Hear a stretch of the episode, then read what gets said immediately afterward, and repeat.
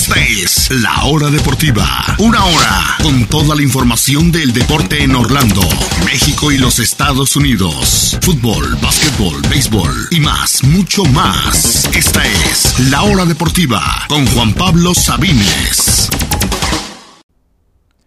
Bienvenidos, bienvenidos todos a la hora deportiva, lunes 11 de enero. En esta tarde soleada pero fría de la Ciudad de México, ya pasan de las 4 de la tarde.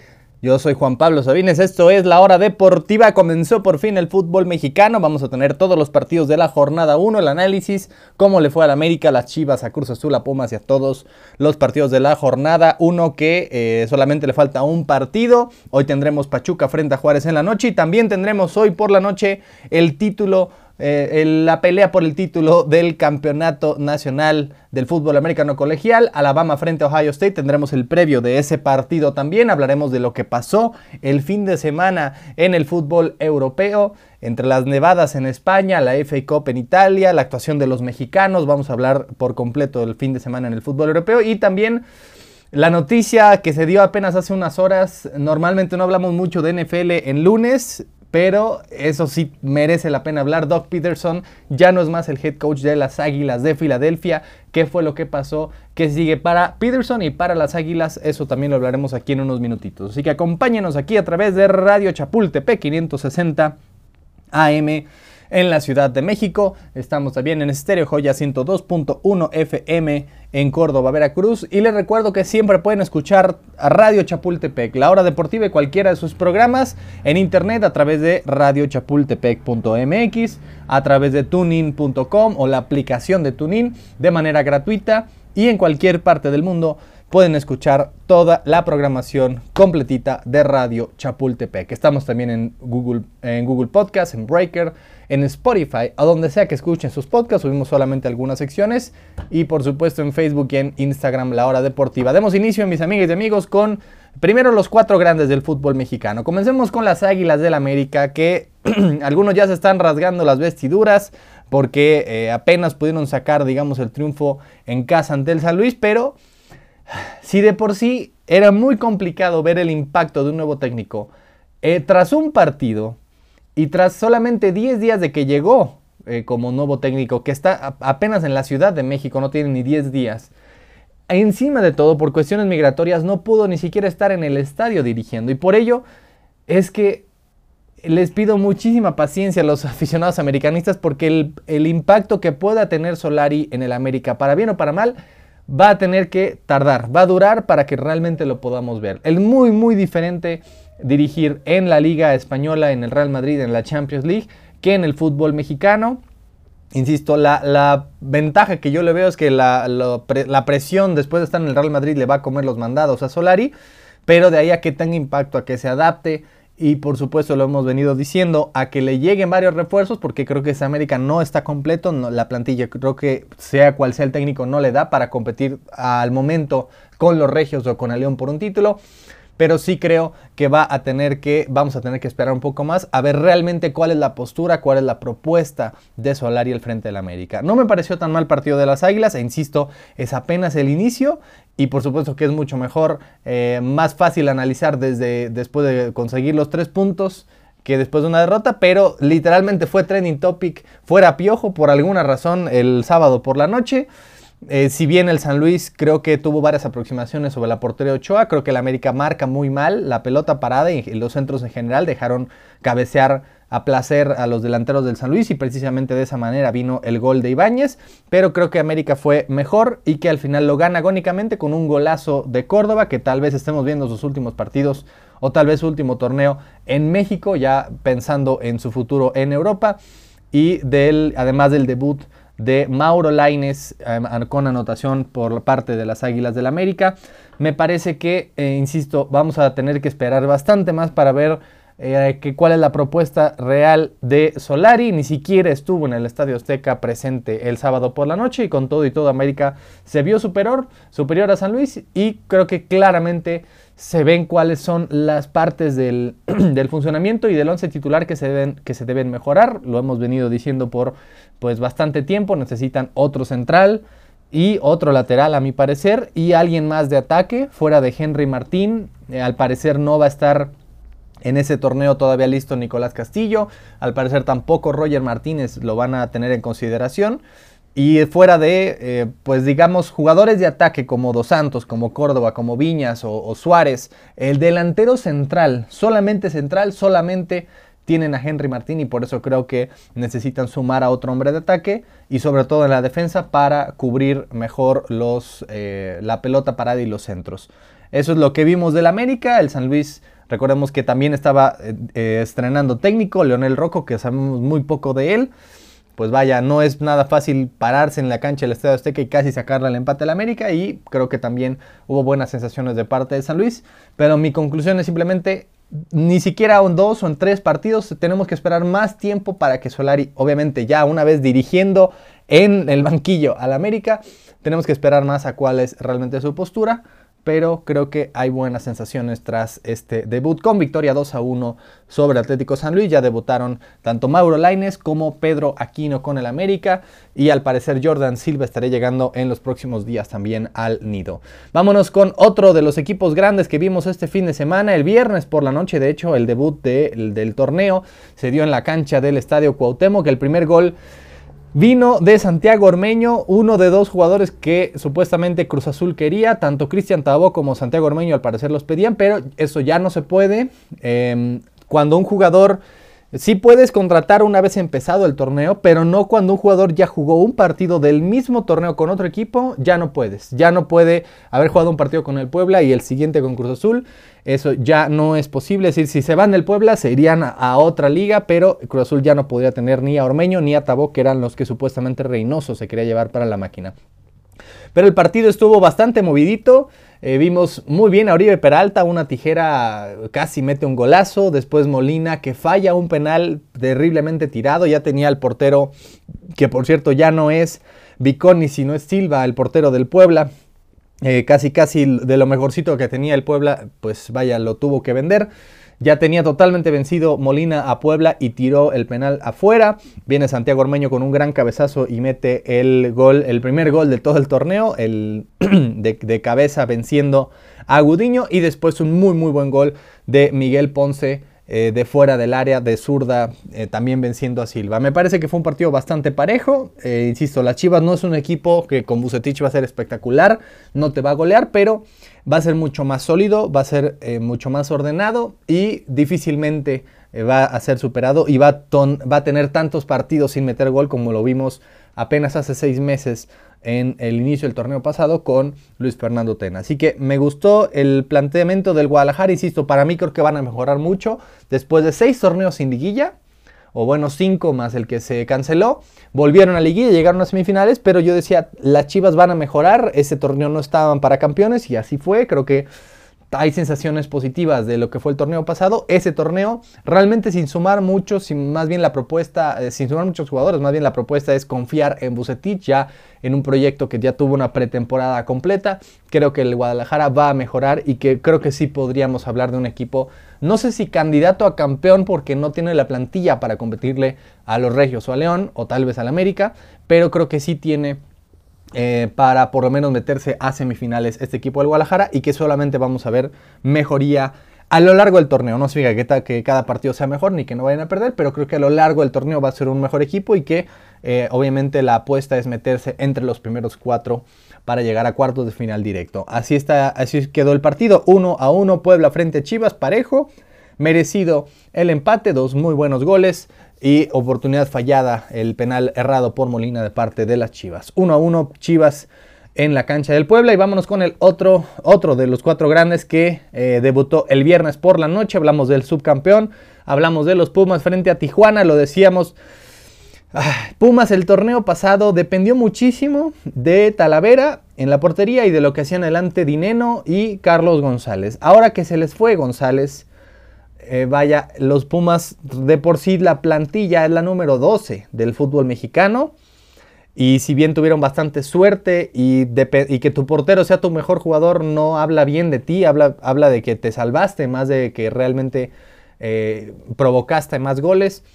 Ese torneo realmente no, es puro, no espero mucho los Pumas, sobre todo si lo tomamos en consideración con lo que lograron el torneo pasado, que fue un segundo lugar, y llegar, solamente perder un partido y llegar hasta la final, lo veo, pues vaya, lo que sigue de complicado para los Pumas repetir lo hecho el torneo pasado y más eh, sin Carlos González. 0 a 0 en Tijuana, realmente no hay mucho que destacar de este partido. Pumas lo intentó de varias maneras, pero sin mucha efectividad. Sí tiró ocho veces a portería. Simplemente le faltó ese killer que era Carlos González eh, adelante.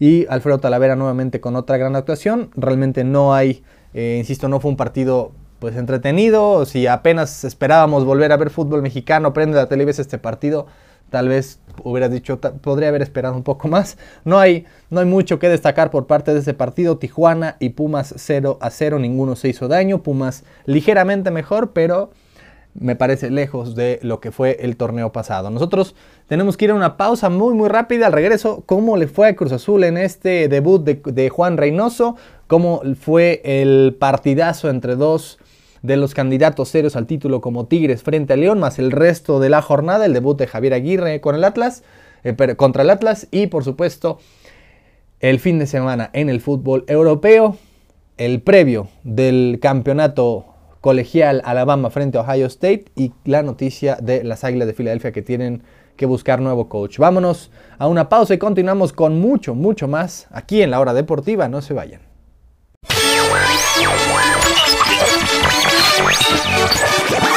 El deporte en la República Mexicana. La hora deportiva con Juan Pablo Sabines.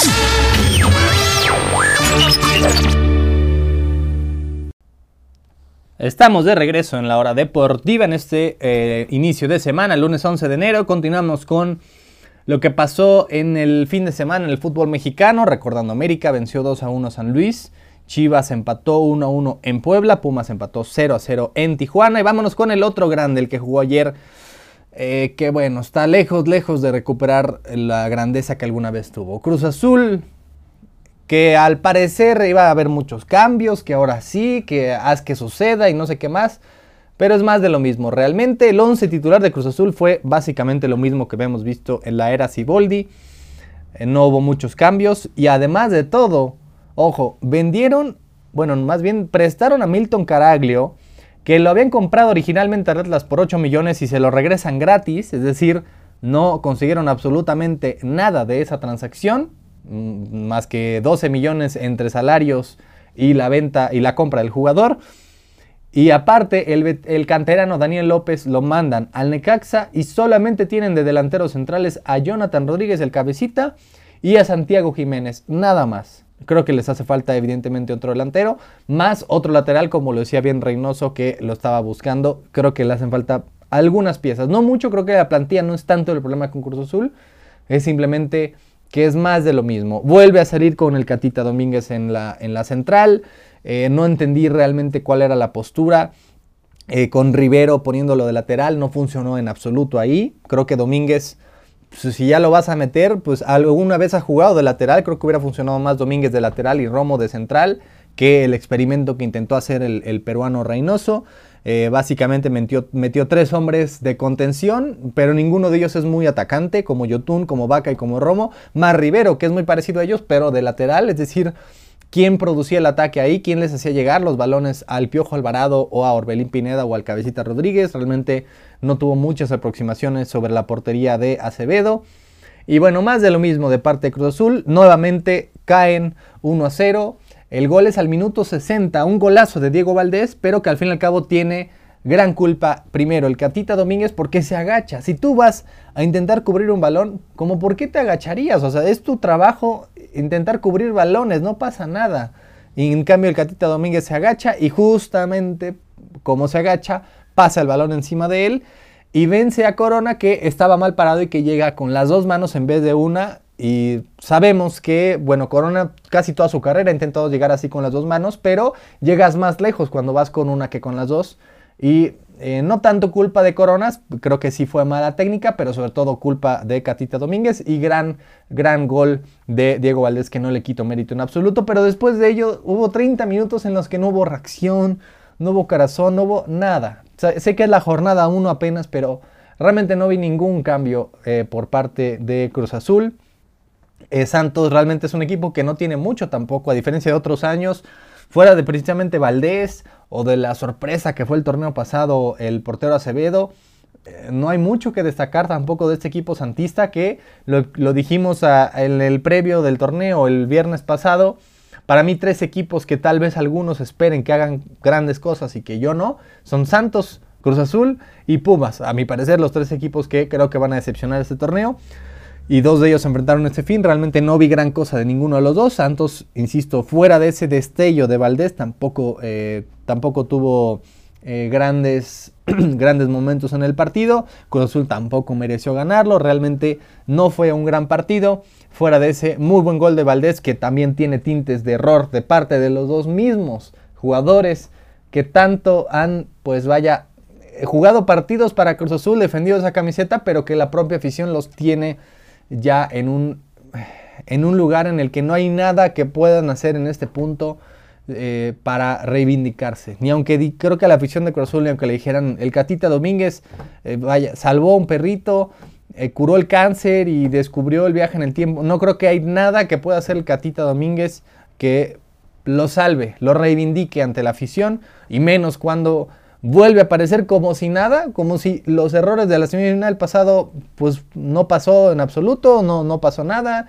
no hay responsabilidad, simplemente seguimos como si nada y además de todo volviendo a tener otro error más que va directamente al marcador y que causa otra derrota de Cruz Azul. Inicia con el pie izquierdo totalmente, nada en ataque, en defensa otra vez errores y simplemente es más de lo mismo preocupante para Cruz Azul y Santos que tampoco tuvo mucho tuvo que hacer mucho para vencer a la máquina.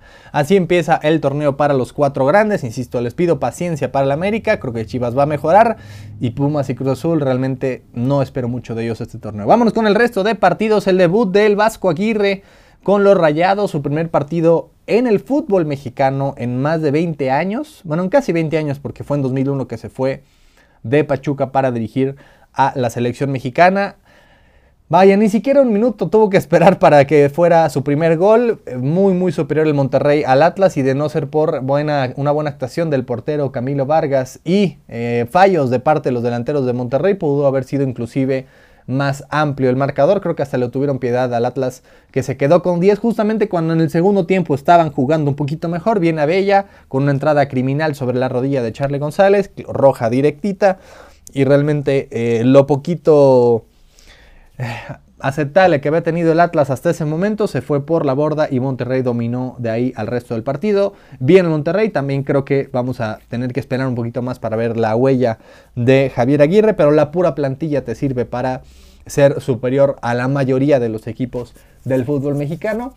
Insisto, ni siquiera tuvieron que esperar un minuto para ponerse en ventaja, nunca estuvo en duda la victoria de los Rayados y empieza con el pie derecho la era Javier Aguirre en Monterrey. Vámonos con el otro equipo regio que debutó eh, Carlos González con el equipo y lo hizo bastante bien, tuvo varias eh, aproximaciones sobre la portería de Cota y al final, después de tantos fallos, otro nuevo fallo, rebota eh, un cabezazo que para Cota y le queda simplemente para que por fin ya pueda meter su gol de debut eh, frente a León. Antes había anotado un muy muy buen gol André Pirguignac de tiro libre, aunque con desvío. Gana Tigres bien con superioridad al actual campeón, que creo que le pesó un poquito, eh, pues vaya, los estragos. Bueno, estos dos equipos de hecho tuvieron poco descanso, uno ganando el fútbol mexicano, otro ganando la Conca Champions hace apenas 20 días, y por ellos que creo que eh, tampoco vimos su mejor, la mejor versión de ninguno de los dos equipos, pero Tigres empezó bastante bien.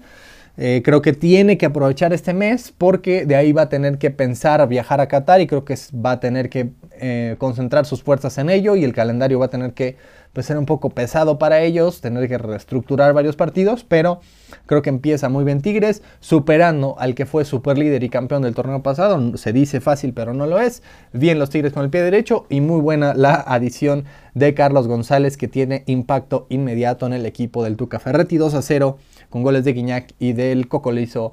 Tigres vence a León. Y rápido, rápido el resto de partidos. Toluca con un nuevo uniforme vence 3 a 1 al Querétaro. Un uniforme espantoso. Eh, que si no me dicen que es el Toluca, pensaría que yo que es el Tijuana.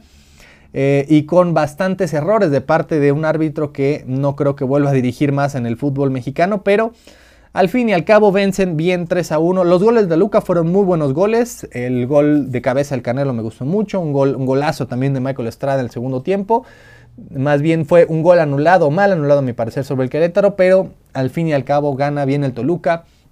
3 eh, a 1 en casa, la segunda era Hernán Cristante empieza bien, no jugaron espectacular, Querétaro no es eh, la mejor de las pruebas y apenas es el inicio, también es muy complicado sacar, muy complicado y erróneo sacar conclusiones después de la primera jornada, pero lo que pudimos ver de Toluca me gusta, creo que después de un 2020, o bueno, después de un par de años realmente para llorar de parte de Toluca, sin eh, pases a la liguilla, o sea, repechaje realmente no es liguilla, sin pase a la liguilla por dos años, me parece que hay buenas sensaciones, hay, em, hay razones para pensar que el Toluca podría hacer un poquito más, mejorar un poquito más ahora con el técnico que fue el último que los hizo relevantes, que los hizo superlíderes, que los hizo llegar a una final hace casi tres años, precisamente Cristante, creo que hay razones para confiar en que el Toluca va a mejorar. Y el único partido que nos tocó, que nos falta por hablar, Mazatlán, Empieza también con el pie derecho este, el equipo de Tomás Boy 3 a 2 sobre el Necaxa. Fue de hecho el partido del que menos habló en la jornada, fue el mejor partido de todos, 3 a 2 eh, con un montón de volteretas. Lo ganaba Mazatlán 2 a 0, lo empató el Necaxa 2 a 2, vino el brasileño Betso a darle el penal del triunfo al Mazatlán en el segundo tiempo. Ninguno de estos dos equipos está para campeón, ninguno de estos dos equipos está para quedar entre los primeros cuatro, pero creo que eh, fue un buen partidazo y se agradece de parte de estos dos equipos que fue el mejor partido, el más entretenido de la jornada. Em, precisamente dos equipos que quedaron en la parte baja de la tabla el torneo pasado. Y bueno, en la jornada 1 cierra con el Pachuca frente a Juárez hoy por la noche a las 9 es el cierre de la jornada 1, sería el debut del, eh, del técnico Luis Fernando Tena por parte del equipo fronterizo. El Pachuca que, pues vaya, se espera es un equipo más ofensivo ese torneo porque fue un equipo bastante mediocre el torneo pasado. Literalmente le ganó a los de la parte baja, empató con los de la parte media y perdió con todos los de la parte alta de la tabla. Así fue el Pachuca, bastante mediocre y sin eh, realmente meter las manos una vez estando en la liguilla. Espero más del Pachuca en ese torneo y creo que va a ser un muy buen debut, un bonito debut de Luis Fernando Tena con los Juárez, con los Bravos de Juárez. Me gusta este partido hoy a las 9 de la noche Pachuca frente a los Bravos de Juárez para cerrar la jornada 1 de este nuevo clausura 2021, Guardianes 2021 como le quieran decir ustedes. Nosotros vamos a una pausa.